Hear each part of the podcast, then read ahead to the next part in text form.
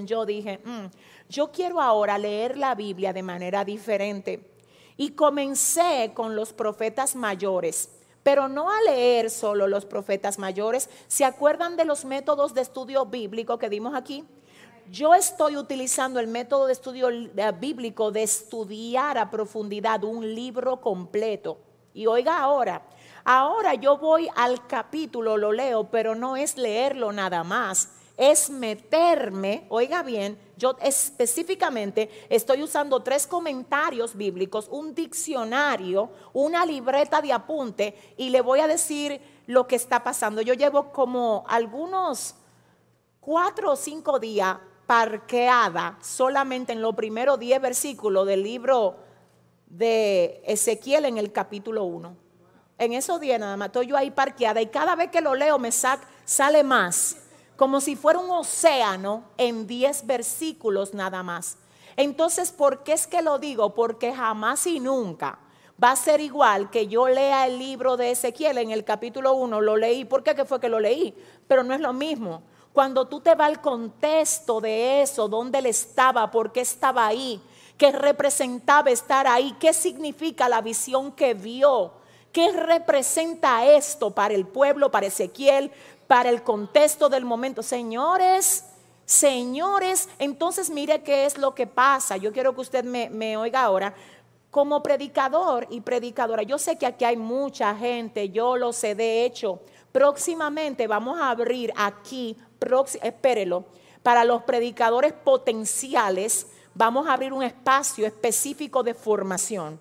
Esto es para predicadores potenciales. Si usted entiende que usted ha sido llamado a predicar y a enseñar, escríbame, llámeme, anótese por ahí, vamos a formarlo. Vamos a formarlo, que quede en serio, no es cliché. Aquí el eslogan es tolerancia cero al estancamiento. Amén. Amén. Entonces vamos ahora a trabajar con los predicadores potenciales, pero mire qué es lo que pasa. Generalmente los predicadores, los maestros, los pastores, a veces caemos en la trampa de solo profundizar en algo cuando vamos a predicar. Y no debería de ser así. Y es mucho lo que hay en la palabra. Son 66 libros. Amén. ¿Recuerdan eso? 39 en el antiguo, 27 en el nuevo. Es prácticamente imposible que todo usted lo conozca al dedillo con toda la profundidad, pero te tengo que decir algo. Te tengo que decir algo. Cuando tú tienes una visión clara de tu llamamiento, tú te enamoras de él y tú quieres cada día sacarte filo para ser más efectivo en lo que tú estás haciendo para Dios. Entonces, no quiero que te quede, ay, ya yo me sé el Pentateuco, ay, ya yo leí esto. Señores, mire, la Biblia es un libro vivo. Que por más que usted lo lea y lo lea, cada vez que lo lea, algo nuevo va a salir de ahí. Entonces, ¿por qué fue que quise compartir esto? Vamos a hacer el ejercicio. ¿Cuántos aquí han leído la Biblia completa desde Génesis hasta Apocalipsis? Por lo menos una vez. Levánteme la mano alto para yo ver. Muy bien. ¿Quiénes la han leído más de una vez desde Génesis hasta Apocalipsis?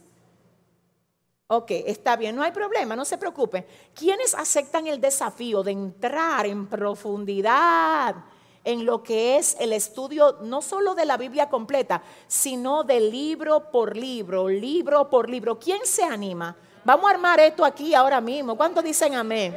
Ok, vamos a ver, ¿cuál es tu libro favorito? ¿Con qué libro te gustaría comenzar? ¿Quién me ayuda? Efesios, tremendo eso, tremendo. Proverbio, gloria a Dios allá. Salmos, muy bien. Aquí, Romanos, Hebreos, Éxodo, muy bien. Génesis, muy bien. Leonor, Hechos, Mire, ustedes, mire, señores, le voy a decir, de verdad, anímese, dígame, amado profeta. Daniel, muy buen libro. Por aquí, Job, muy bien. Proverbios e Isaías, muy bien. Y aquí, Mateo, muy bien. Señores, de verdad, pónganlo como un proyecto, cómprense un cuadernito, enamórense de eso. Réstenle distracción a su tiempo y enfóquense en su crecimiento. Amén. Entonces vamos aquí, yendo Jesús a Jerusalén.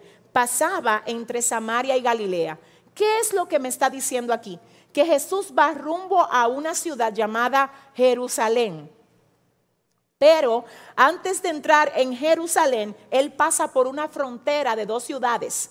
Eso es una frontera, porque aquí me dice pasaba entre Samaria y Galilea.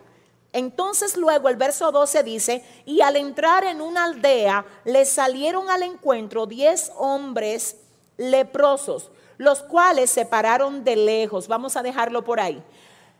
Yo no sé si ustedes recuerdan que hace un tiempo yo les hablé acerca de cómo eran tratados los leprosos en, en los tiempos bíblicos. Señores, cuando alguien se identificaba con la enfermedad de la lepra, era rechazado por todo el resto de la sociedad, a tal punto que aún tenía que ser sacado de su propia casa porque no podía tener contacto con su familia. Le quitaban el trabajo, cualquier oficio, cualquier cargo que ejerciera le era quitado por causa de su condición. Pero no solamente esto, sino que la enfermedad de la lepra como tal era horrenda a tal punto que a los leprosos se les llamaba los muertos andantes, porque además de que se llenaban de llaga, se le caían los miembros del cuerpo y lo primero que se le desprendía eran los dedos de las manos y de los pies, impidiendo incluso que algunos pudieran caminar y se tuvieran que arrastrar. El leproso tenía que andar con una campanita por donde quiera que iba diciendo leproso, leproso, leproso, porque esto le daba aviso a cualquiera que pudiera estar cerca para que rápido le despejara el camino. Habían algunos rabinos que decían que no se atrevían ni siquiera a comerse un huevo que se haya comprado en una calle por la que pasó un leproso. No había lugar en la ciudad donde los leprosos fueran bienvenidos, sino que se les preparaba un espacio donde ellos se desterraban, se enviaban, donde precisamente no pasara nadie, para que ellos con su situación no pudieran contaminar a los demás. La razón de esto es que se entendía que la lepra era contagiosa. ¿Está bien? Entonces, dicho esto, yo quiero que volvamos a ver el inicio de este ah, texto. Vamos a leer el 11 y el 12, Cristina. Yendo Jesús a Jerusalén, pasaba entre Samaria y Galilea. Y al entrar en una aldea, le salieron al encuentro diez hombres leprosos, los cuales se pararon de lejos. Ajá. Entonces continúa en el 13. Y alzaron la voz diciendo, Jesús, Maestro, ten misericordia de nosotros. Ok, aquí voy. Señores, escuchen esto. Se entendía que la lepra no la curaban los médicos, porque se creía que la lepra era un castigo de Dios. Entonces lo que se creía es que así como Dios enviaba la lepra, entonces también era Dios que tenía que curarla los médicos no se ocupaban de los leprosos, ni siquiera para ayudarlos a higienizarse en medio de su condición física, porque se entendía, vuelvo a decir, que era un castigo de Dios y que como Dios lo dio, Dios también lo tenía que quitar. Ya dije que los desterraban a un lugar por donde no pasaba la gente o no generalmente pasaba la gente. Y precisamente aquí están estos diez leprosos. Aquí se encuentran, pero ¿cuántos es que son, perdón? ¿Cuántos son? ¿Por qué son diez? ¿Por qué son diez? Número uno, que sean diez no representa que llegaron juntos ahí. Tampoco representa que eran todos del mismo lugar, pero sí representa que todos tenían la misma condición. Porque el único que no se preocupa de tener un leproso cerca es quien es leproso también. Porque donde todo el mundo es leproso, la lepra no es un problema. ¿Está bien? ¿Entendieron eso? Nadie, nadie leproso va a poder verte a ti como un peligro porque al contrario se identifica contigo. Por eso es que tú ves que cuando la lepra del pecado nos toca y nos lacera, los leprosos siempre te van a aplaudir la lepra. Los leprosos.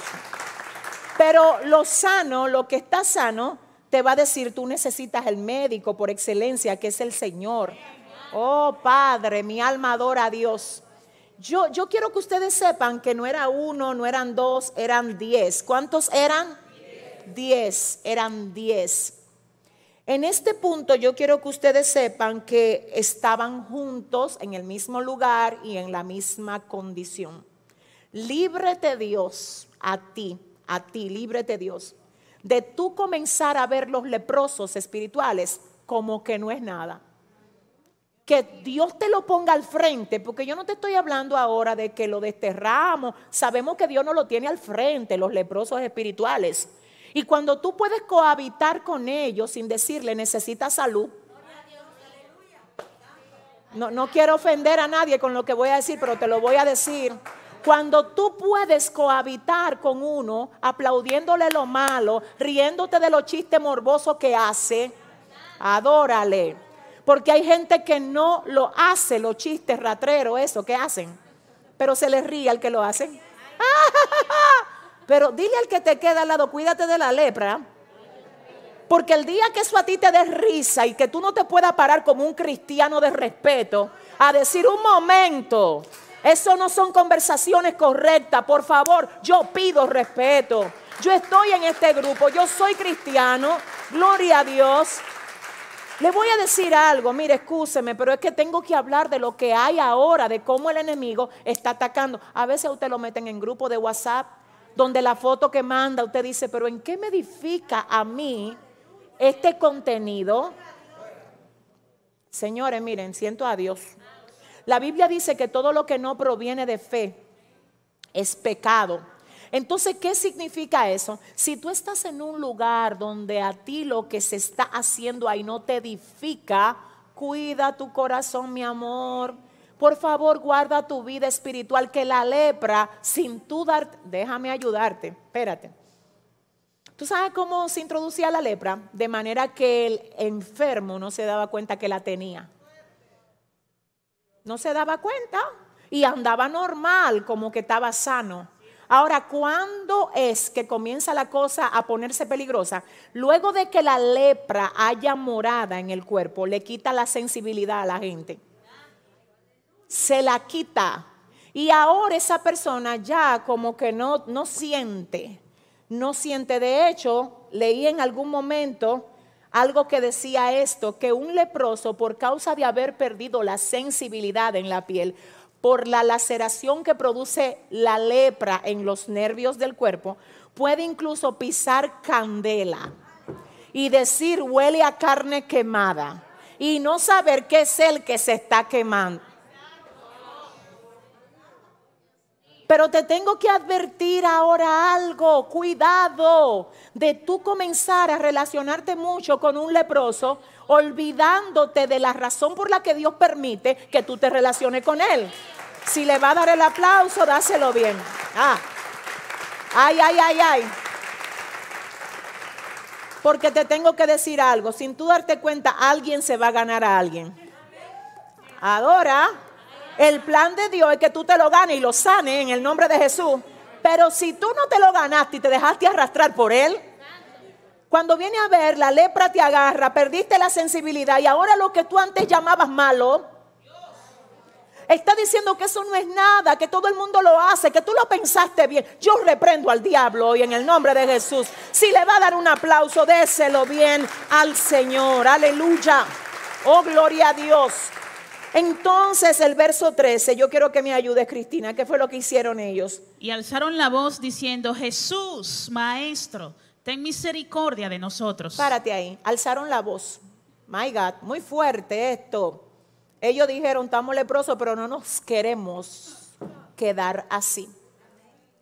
Porque esa es la cosa, Señor, excúsenme, pero todos en algún momento estuvimos infectados de la lepra del pecado.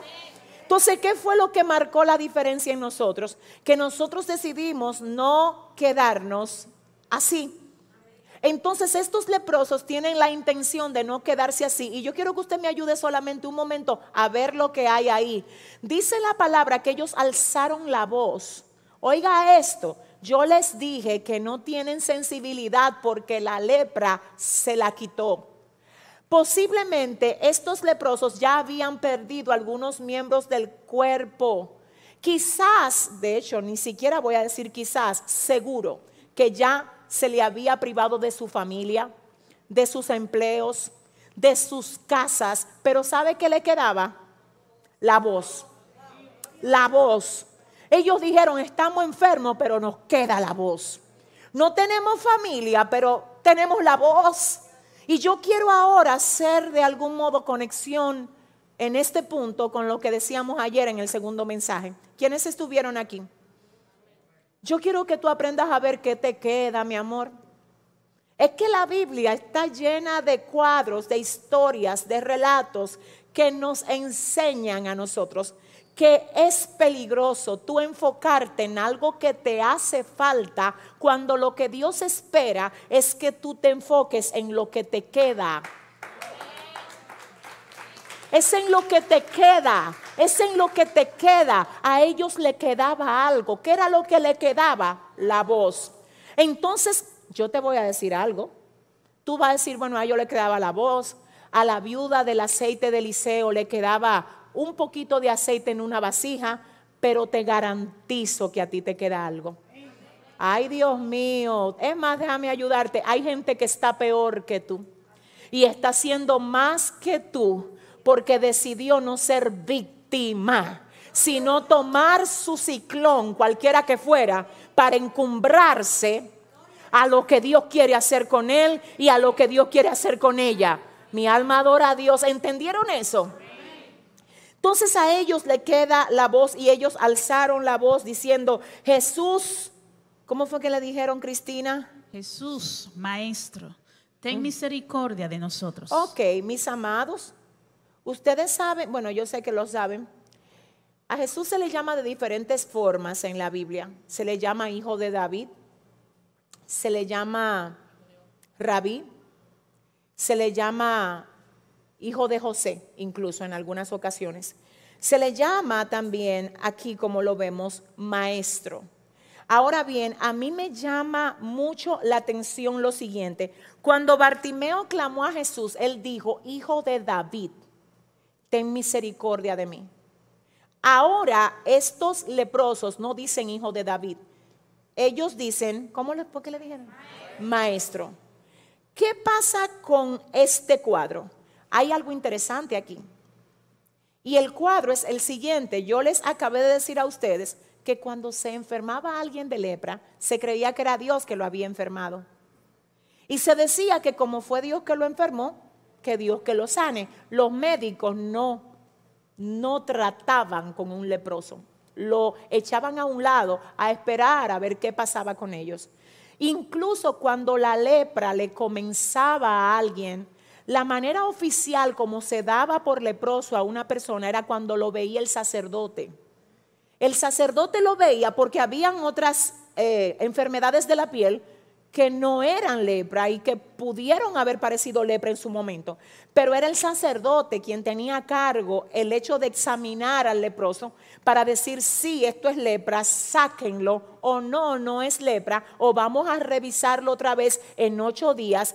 En conclusión, al punto donde te quiero llevar es que se sentía que para la situación del leproso no había salida. Se sentía el leproso como que, ok, los médicos no me quieren ver. No hay nadie que venga a visitarme ni a compadecerse de mí. Es como si este cuadro fuera inmanejable para el humano. Entonces, de acuerdo a esto, ellos alzan la voz y dicen, maestro. Ah, ahí hay una cosa fuerte. Ellos llaman a Jesús con el nombre que venga a aplicarse sobre su condición y sobre su necesidad. Lo que ellos están diciendo es, nadie sabe cómo curar esto, pero tú eres el maestro. Nadie sabe qué hacer con nosotros, pero nosotros clamamos a ti como el maestro, como el maestro que tiene todas las respuestas como el maestro que sabe qué hacer cuando el hombre no sabe qué hacer. Y es así también como el Señor se manifiesta siendo pan a los que están hambrientos, siendo el agua de los que están sedientos, siendo la puerta de los que no saben a dónde ir, siendo el camino, la verdad y la vida, porque Él es lo que usted necesita que Él sea. Y estos leprosos, amén, gloria a Dios, estos leprosos, aleluya, pudieron identificarlo y lo llaman diciendo, maestro. ¿Cuál es la enseñanza de esto? Que cuando tú necesites a Dios como tu defensor, se vale decir, defensor mío, te necesito. Que cuando tú necesites a Dios como tu proveedor, se vale decirle, tú eres mi sustento.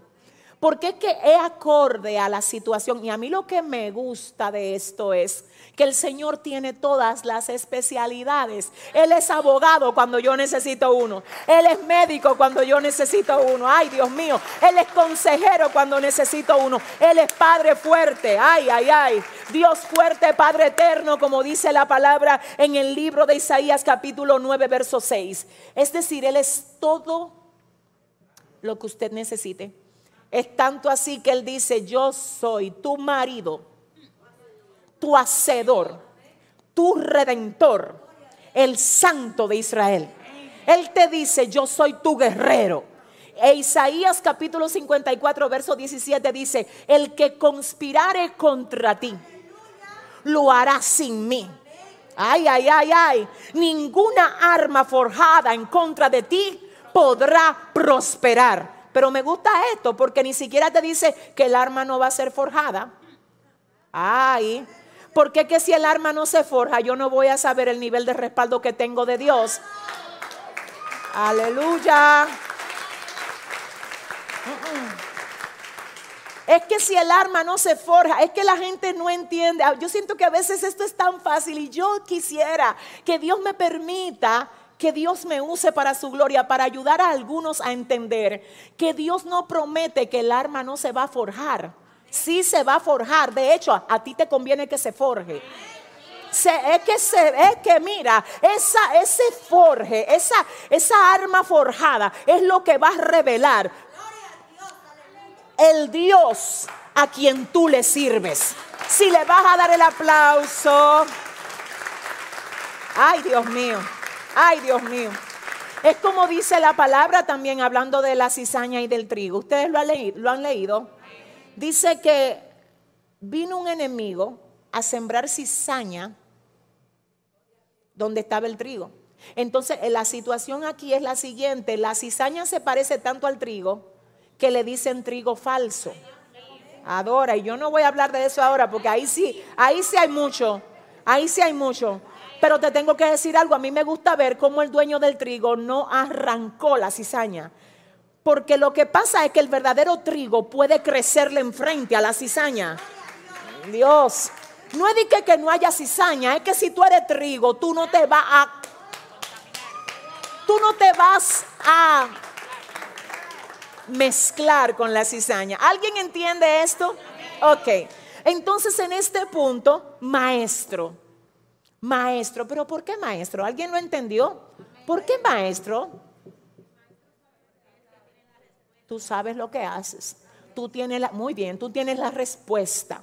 Cuando el hombre no puede, tú puedes. Está bien. Ahora, en el caso de Bartimeo, ¿por qué hijo de David? Así, Bartimeo no le dijo, no le dijo maestro, le dijo hijo de David. Y solo quiero que ustedes me entiendan por el punto que estamos viendo aquí.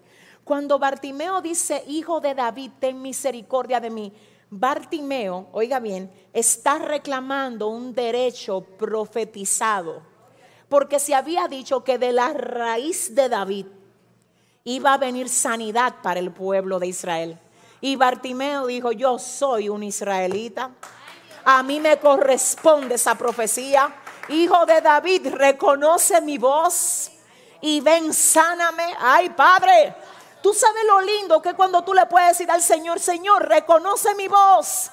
Que yo fui, aleluya, a tu altar, te entregué mi vida, te pertenezco a ti, reconoce mi voz porque necesito dirección, instrucción, fortaleza, cuidado tuyo. Reconoce mi voz.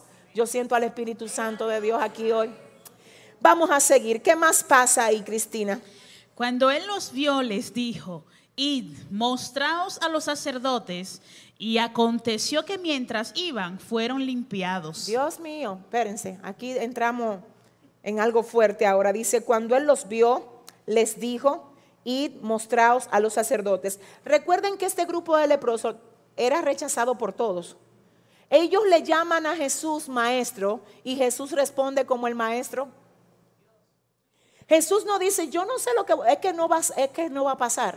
Porque el hombre es el que se tranca, al hombre es el que se le tranca el juego. A Dios nunca se le tranca el juego. Entonces, amén, en ese punto Jesús responde exactamente con lo que ellos debían de hacer. Y yo quiero que ustedes presten mucha atención porque si, si, se me pierden ahora van a perder todo el sentido de esto. Así que dile al que te queda al lado, Dios te va a hablar ahora mismo. Dile rápido. Oye esto, mira, dice el 14, cuando él los vio, les dijo, id, mostraos a los sacerdotes. Amén. Mire, yo quiero que para que ustedes entiendan esto, sepan lo siguiente. Miren, el libro de Levítico, Levítico es uno de los libros del Pentateuco. El Pentateuco eh, específicamente son los primeros cinco libros de la Biblia. ¿Está bien? Entonces el libro de Levítico es uno de esos cinco libros y ahí ese libro específicamente está basado en las leyes de Dios para el pueblo, las leyes de Dios. Por eso se llama Levítico. Amén. También es un derivado de los levitas. Amén. De la forma como los levitas debían de servir. Luego les voy a explicar eso, pero por el momento solo quiero que ustedes sepan esto. En el libro de Levítico, capítulo 14, del verso 1 al verso 2, quiero que me ayude alguien buscando Levítico. Cristina, si me ayudas, Levítico 14, 1 y 2, ¿qué dice?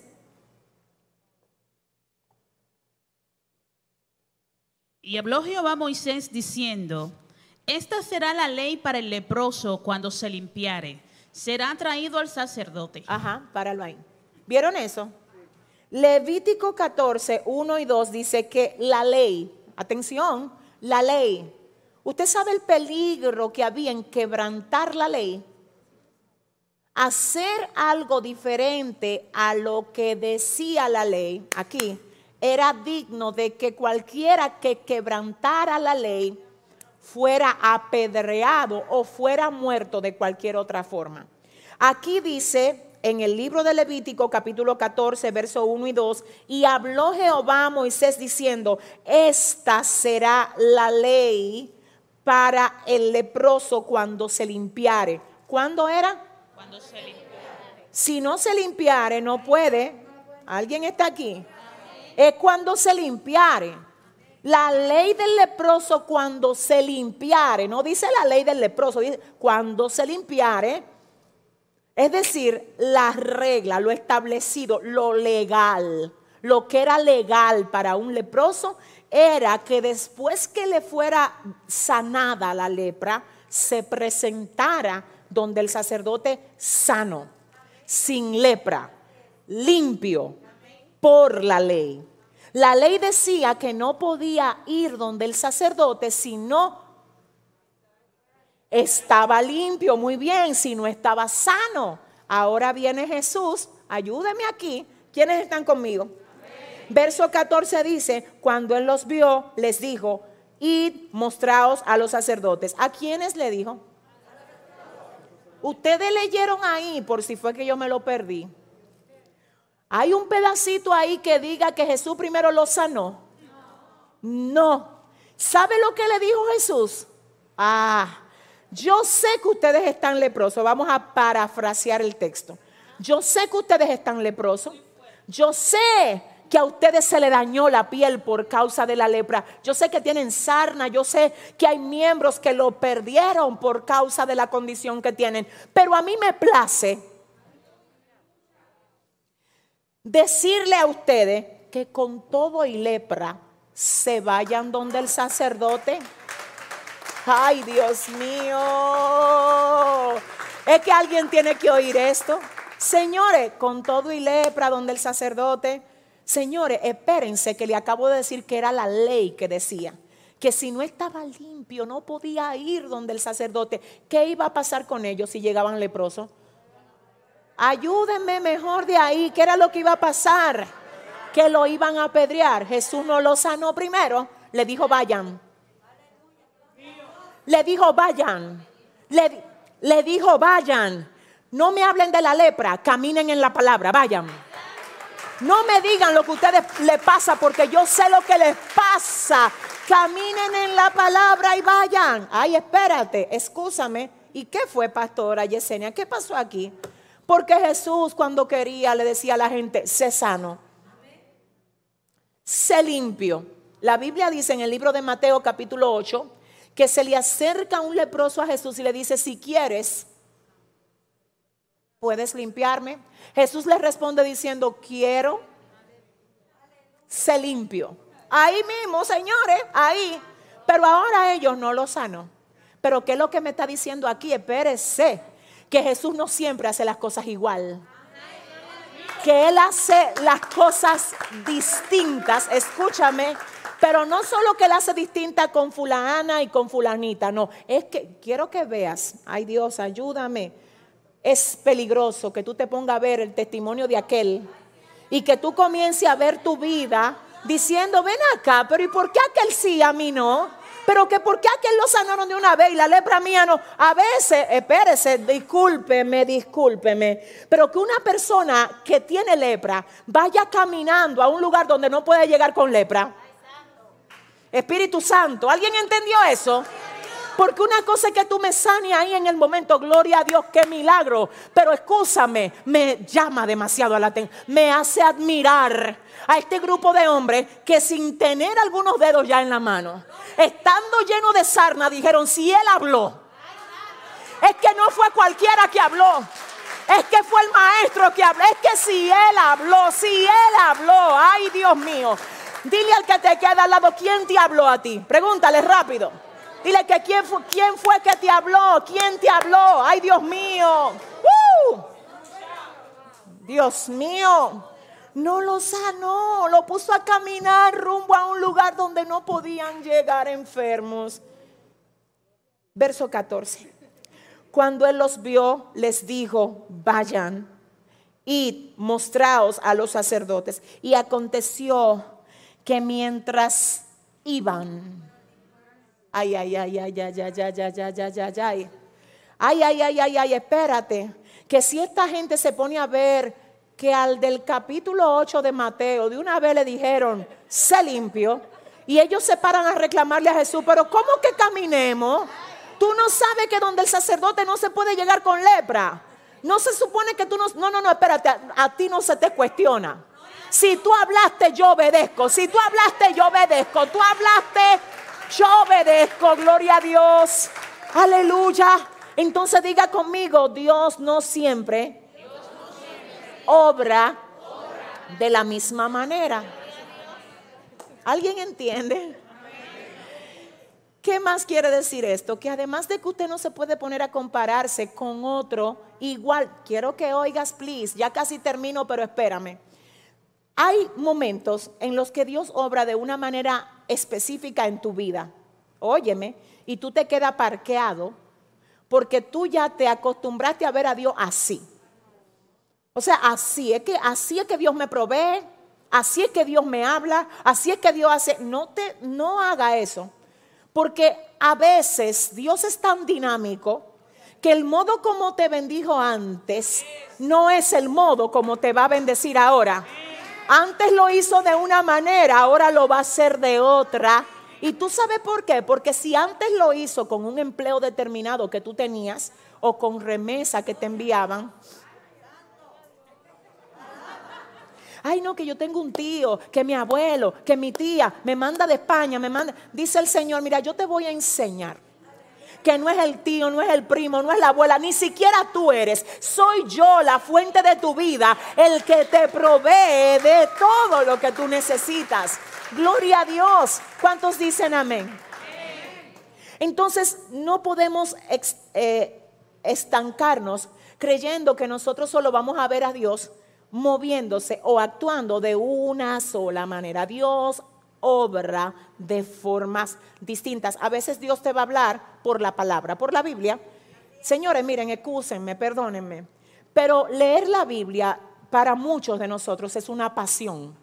Es como que eso a ti, yo no sé quién aquí, pero es como algo. Ahora, dentro de ese enamoramiento, esa pasión, hay momentos donde tú lees algo que tú sabes, mi amor, que es a ti que el Espíritu Santo te lo está diciendo. ¿A quién le ha pasado eso?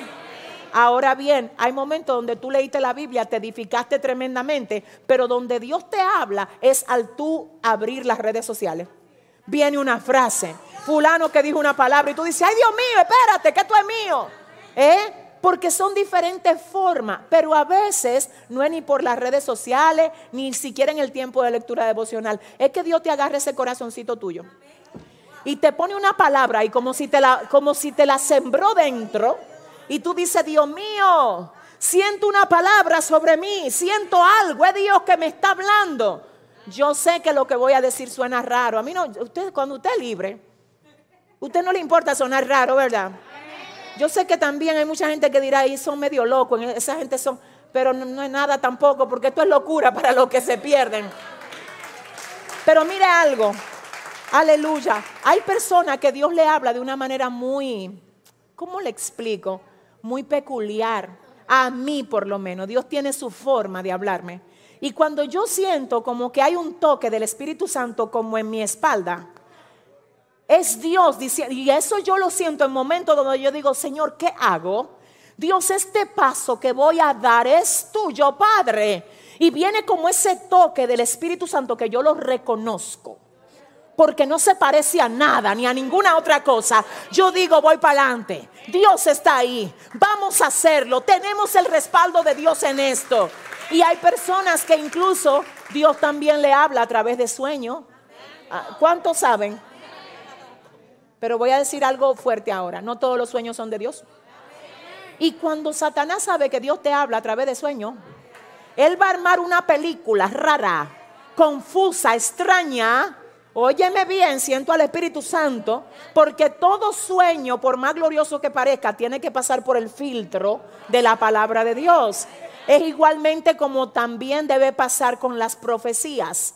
Amén. La profecía no es de que, yo te profetizo que atrapa, no, espérate, yo no voy a atrapar hasta que yo no filtre. Después que yo filtre, yo atrapo. Si usted le va a dar un aplauso al Señor, ¿eh?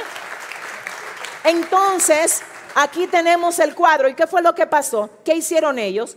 Ellos no cuestionaron a, ellos no cuestionaron al, al Señor, ni le dijeron, pero es que tú no te sabes la ley. No, Señor, no, no, no. Tú lo dijiste, yo camino. Usted tiene que aprender a pasarle por encima muchas cosas para caminar sobre la palabra que Dios le dio. Ay, Dios mío. Es que se te van a poner monte al frente.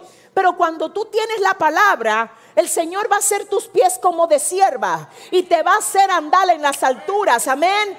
¿Alguien entiende esto? Es la palabra y ellos tenían la palabra. Dios mío, espérense que también tenían la lepra.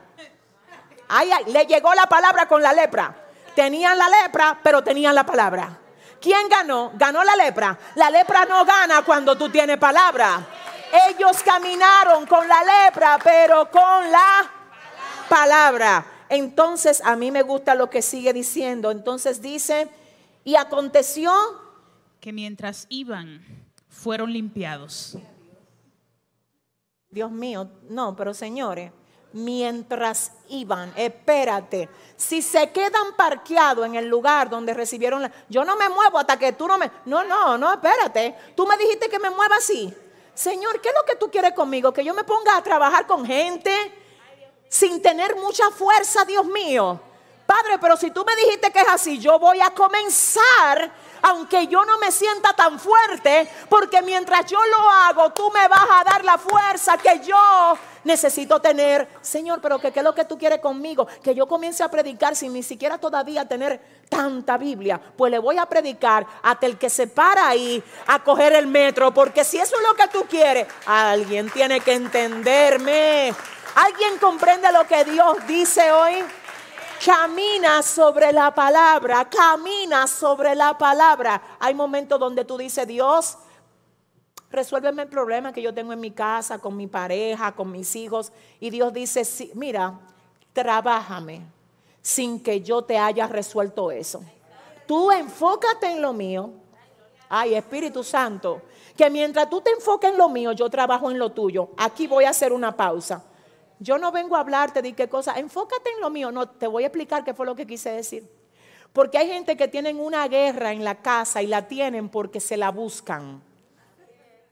Cuando usted actúa de manera irresponsable con su casa, usted le entrega una arma al enemigo. Adórale. Ay, no, que por Dios que yo lo hago. Ey, espérate, que en Dios hay un orden. Cumpla con su compromiso en su casa y desarme al enemigo. Desármelo, desármelo. Ay, siento a Dios. Porque hay gente que se le entra cosa de desorden y se la quiere encargar al evangelio.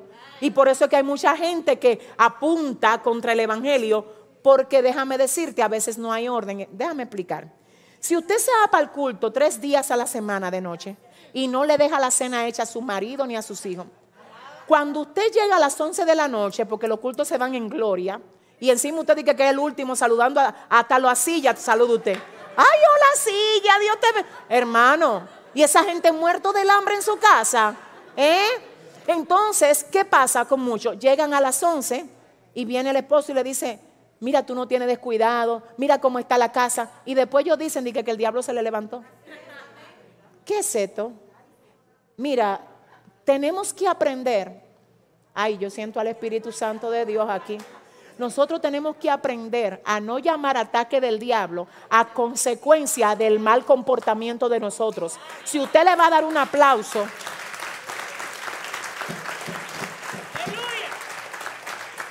Mire cómo es que son a veces los cristianos. Son los últimos que llegan al trabajo tarde, todo el tiempo tarde. Y ya faltando 15 minutos agarran la cartera y que, que se van. Viene un supervisor y te dice dos o tres cosas. Se metió el diablo, ningún diablo.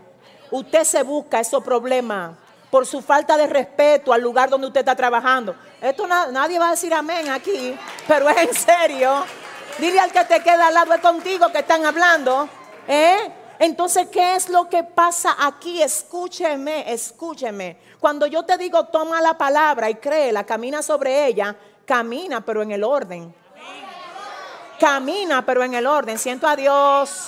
Escucha lo que está pasando aquí. A veces es verdad que tú tienes una batalla con el carácter de tu cónyuge, ya sea la esposa o el esposo, el hijo, la mamá, el papá, quien sea. Pero el problema es que tu actitud y tu falta de manejo le está dando armas. Entonces, ¿cómo lo peleo esto? Desármame al enemigo primero. Desármalo. Haz todo lo que tú tengas que hacer. Cumple con todo lo que tú tengas que cumplir. Deja todas las brechas cerradas. Hello. Estoy hablando con alguien aquí. Y luego camina sobre la palabra. Adora. Adórale. Entonces, ¿qué es lo que pasa? Pastora, a veces Dios me va a poner a mí teniendo una batalla en la casa a trabajar con otros matrimonios, siempre que yo no sea la que estoy abriendo la brecha. Siempre que yo esté organizando lo que tiene que ver conmigo antes de querer organizar a los otros, adórale. ¿Eh? No, porque tú tienes que someterte, pero tú no te sometes. En tu casa no se sabe quién es la cabeza porque tú no, eh, no se fue el gozo aquí. Ayúdame, Jehová. Ayúdame. ¿eh? Entonces, usted tiene que saber de sus hijos, cómo le va en la escuela, si hicieron la tarea, que cuáles son sus amigos, que cuáles programas ven. Porque a veces lo que tú te estás llevando en la iglesia, el diablo te espera para robártelo allí porque tú no estás viendo por dónde están entrando los demonios en tu casa. Entonces vamos a limpiar la casa, vamos a cerrar la brecha y luego vamos a caminar sobre la palabra. ¿Alguien dice amén? Ok, seguimos y yo ya casi termino. Mire, al, al versículo 14 nos falta algo por verle. Dice, cuando él los vio, les dijo, id, mostraos a los sacerdotes. Y aconteció que mientras Ayúdenme. Mientras fueron, ayúdame aquí. Jesús sabía que ellos no podían llegar donde el sacerdote así. ¿Lo sabía? Ok. ¿Por qué él no lo sanó si podía sanarlo ahí mismo? Porque eh, ayúdenme, Pérez, que es que no podían llegar enfermo donde el sacerdote. Jesús podía sanarlo. Adora, ay, ay, ay, me gusta eso. Él podía. Es decir, que la situación que tú tienes ahora, si tú la tienes, no es porque Dios no puede resolverla, es que la está usando para algo, adora, Él la está usando para algo. Entonces, ¿qué fue lo que el Señor hizo aquí? Usó a estos diez leprosos para que hoy nosotros estuviéramos hablando de ellos. Para que aprendamos que a veces Dios lo va a hacer ahí mismo y otras veces lo va a hacer mientras yo camino. Ay Dios, mientras yo camino, mientras yo me muevo sin esperar ver para caminar. No camina sobre lo que te dije, dice el Señor. Y eso fue lo que ellos hicieron. Entonces dice que mientras iban, me gusta porque no fue frente a los sacerdotes, fue mientras iban. Fue en el momento que tenían que ser, es que el Señor dijo, ellos no pueden llegar así, yo me encargo. Pero antes de que ellos vean lo que quieren, que me demuestran lo que creen. Ay, espérate, déjame repetir eso. El Señor hizo que estos leprosos, antes de ver lo que ellos querían ver, demostraran el nivel de fe que ellos tenían en Él. Ay Dios. Y dice que mientras iban, fueron limpiados. Y yo quiero que solamente rápido podamos observar ah, lo que dice el, el verso 15. Cristina, ¿qué dice? Entonces uno de ellos, viendo que había sido sanado, volvió, glorificando a Dios a gran voz. Sigue al 16. Y se postró rostro en tierra a sus pies, dándole gracias. Y este era samaritano. Sigue. Respondió Jesús, dijo, ¿no son diez los que fueron limpiados? ¿Y los nueve, dónde están? Sigue. No hubo quien volviese y dijese gloria a Dios, sino este extranjero. Ajá. Y le dijo, levántate, vete, tu fe te ha salvado. Necesito ver una sola cosita aquí. Señores, esta gente tuvo fe para caminar sobre la palabra, pero no tuvo el debido agradecimiento de volver a aquel que les sanó por la palabra. Aquí voy a tocar un punto importante. Hay mucha gente que se acerca a Dios solamente para que Dios haga lo que ellos quieren que Dios haga para que Dios le sane un familiar, para que Dios le sane una enfermedad, para que Dios haga que esa tierra que están peleando de una herencia, porque hay muchísima gente que están peleando de una herencia, y de que oren por la herencia, que cuando me den la herencia, yo voy a hacer algo para Dios en la iglesia o donde fuera. Señores, le dan la herencia. Dicen aquí que firman con quién. Señores, miren, Dios los sana, Dios le da la casa, Dios hace el milagro con ellos. Señores, y solo se va a revelar realmente si tú de verdad quieres a Dios. Cuando después de Dios favorecerte, tú te quedas donde Él te encontró, donde Él te llamó, donde Él te convocó.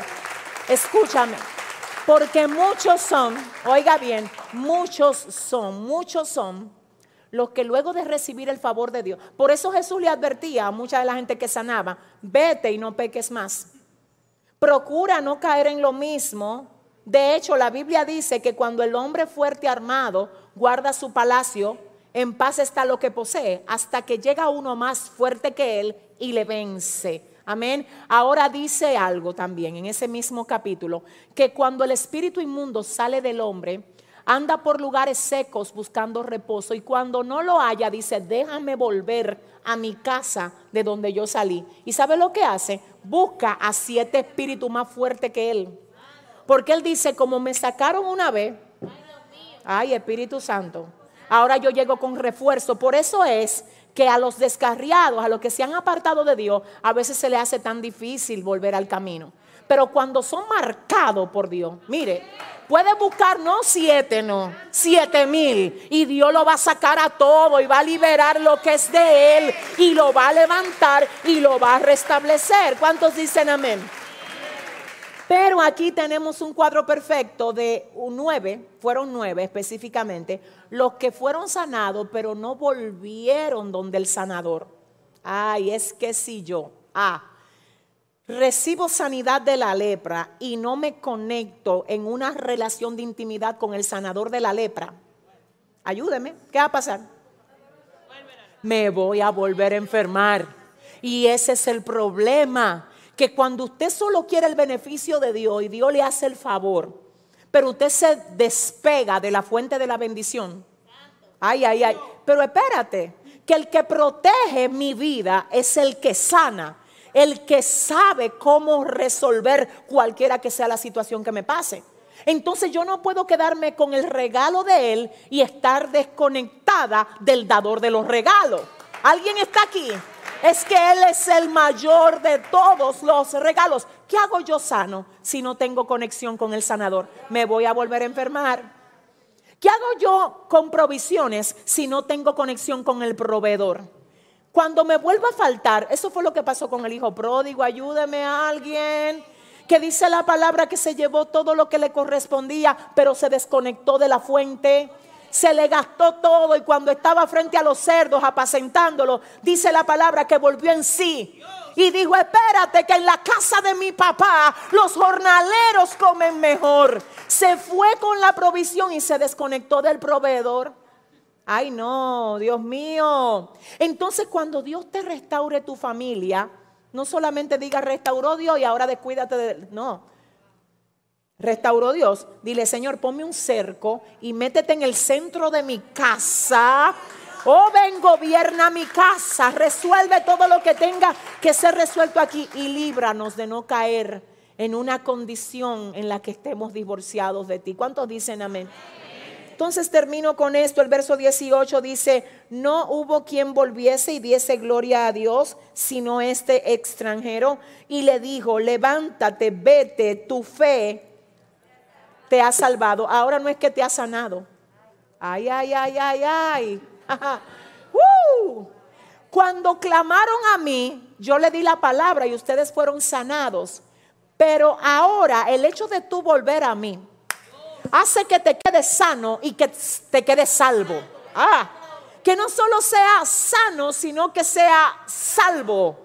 ¿Quiénes, quiénes no llegaron donde Jesús? Los nueve, espérense, los nueve que eran de la nación de Israel. ¿Quién fue el único que fue donde Jesús? El samaritano, extranjero. Porque cuando usted cree que usted se lo merece todo, adórale que Él vive Así hay hijos en la casa que nunca te dicen gracias por nada. Todo es una exigencia, cómprame, dame esto, tú tienes que, porque creen que se... Pero cuando tú haces algo por otro que no es nada tuyo, viene y te lo agradece. ¿Sabe por qué? Porque él sabe que no se lo merece. Y te tengo que decir algo, esa misma actitud a veces la tenemos nosotros con el Señor. Señores, a nosotros se nos hace más fácil quejarnos por todo lo que nos pasa que agradecer por todo lo que Dios nos da. Si le va a dar el aplauso, Oh, gloria a Dios. Entonces, ¿por qué? ¿Por qué el que fue finalmente donde Jesús otra vez se llevó partida doble? Porque no solo fue, sino que fue. Dios te bendiga. Espero que hayan aprendido algo en el día de hoy. La semana que viene seguimos con el Antiguo Testamento. Les dije que vamos a ver dos, eh, dos casos en el Antiguo Testamento y luego vamos a terminar con uno más del Nuevo Testamento. ¿Les ha gustado esta serie de la fe? Les voy a preguntar algo para entrar en ya lo que es la recolección de las ofrendas. ¿Dónde estuvo el acto de fe de esta gente? El de fe, ¿cuál fue? De los diez. Sobre la palabra caminaron, gloria a Dios. ¿Y cuál fue el resultado de ellos caminar?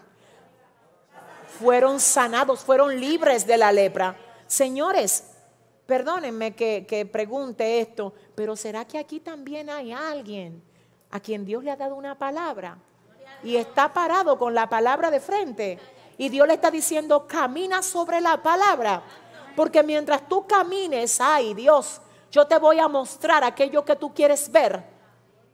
Quizás sí, ¿verdad? Quizás tengamos a alguien. Pero yo quiero que tú le digas al que te queda al lado, cuidado si eres tú, dile. Ay, dile, cuidado si eres tú. Dile, dile ahora mismo, si eres tú, dile, camina sobre la palabra. Démosle un aplauso fuerte al Señor. Gracias Dios, aleluya, te adoramos, te exaltamos, te bendecimos, aleluya. Vamos ahora a ofrendar. Llegó el momento de reconocer a Dios con nuestras ofrendas. Recordemos que a Dios no le damos, sino que le devolvemos de lo que Él ya nos dio. Las ofrendas expresan nuestro agradecimiento y el diezmo expresa nuestra fidelidad a Dios. Si usted está hoy con un empleo, fue Dios que se lo dio. Si usted tiene comida en su casa, ay Dios, fue Él que se la proveyó. ¿Cómo no reconocer al que nos da todas las cosas con aquello que Él nos da? Vamos ahora a tener un tiempo de ofrenda y de dar a Dios lo que le corresponde, gloria al Señor. Y voy a permitir que algunos del Ministerio de Adoración, venga Cariel, nos entone una alabanza, gloria a Dios. ¿Quién vive? Si usted está ahí conectado y también quiere sembrar en este ministerio, hay diferentes modos como lo puede hacer. Yo sé que el Ministerio de Producción está ahí mismo en pantalla dándole la forma de cómo usted puede sembrar en este ministerio. Si te ha bendecido lo que Dios hace aquí, si puedes decir que esta es tu casa, que esta es tu casa donde de algún modo tú recibes de Dios, pues también te invitamos a reconocer a Dios agradeciendo por lo que Él hace contigo a través del contenido que se imparte en esta casa. Te invitamos a sembrar la buena semilla de esa provisión que sabemos que en el nombre de Jesús Dios te la va a devolver con creces y que te garantizo será usada para los términos que deben ser usadas, que es para la expansión de este ministerio y para que esta palabra siga llegando a muchos más en el nombre de Jesús. Les tengo que anunciar en ese mismo orden, señores, que tenemos que celebrar que gracias a Dios hemos conseguido la persona ya que nos va a estar sirviendo en lo que va a ser la traducción del lenguaje de señas en el país. Amén, gloria a Dios. En el país, en República Dominicana, no tenemos tantos maestros de esa índole, pero nosotros pedimos a Dios que nos enviara, que nos permitiera tener aquí a alguien que tuviera el nivel, porque no es solamente saber lo básico, es saber comunicar el mensaje de forma íntegra como se da aquí. Así que esta persona vive en otra ciudad que no es en la capital, pero ella ya próximamente estará con nosotros haciendo llegar el mensaje a todas las personas que tienen la condición de ser sordos, de ser mudos, para que ellos también reciban palabra de Dios, reciban salvación de Dios, ay Padre, y puedan ser transformados por el poder de la palabra de Dios. ¿Cuántos dicen amén? Amén, gloria a Dios, aleluya. Gracias por todo lo que tú has estado haciendo con esta serie, Señor, que nos has dado para edificarnos, para instruirnos, para direccionarnos a lo que tú quieres hacer con cada uno de nosotros. Ahora, Dios, nos despedimos, pero jamás, jamás de ti, Dios mío nunca de ti, Dios, nunca de ti, sino solo de este lugar, Señor, para regresar el miércoles a gozarnos otra vez en tu santa y divina presencia, Señor. Llévanos con bien hasta nuestros destinos bajo la comunión del Padre, del Hijo y del Espíritu Santo. Amén y amén. Bendiciones a todos. Bye, bye. Aleluya. Gloria a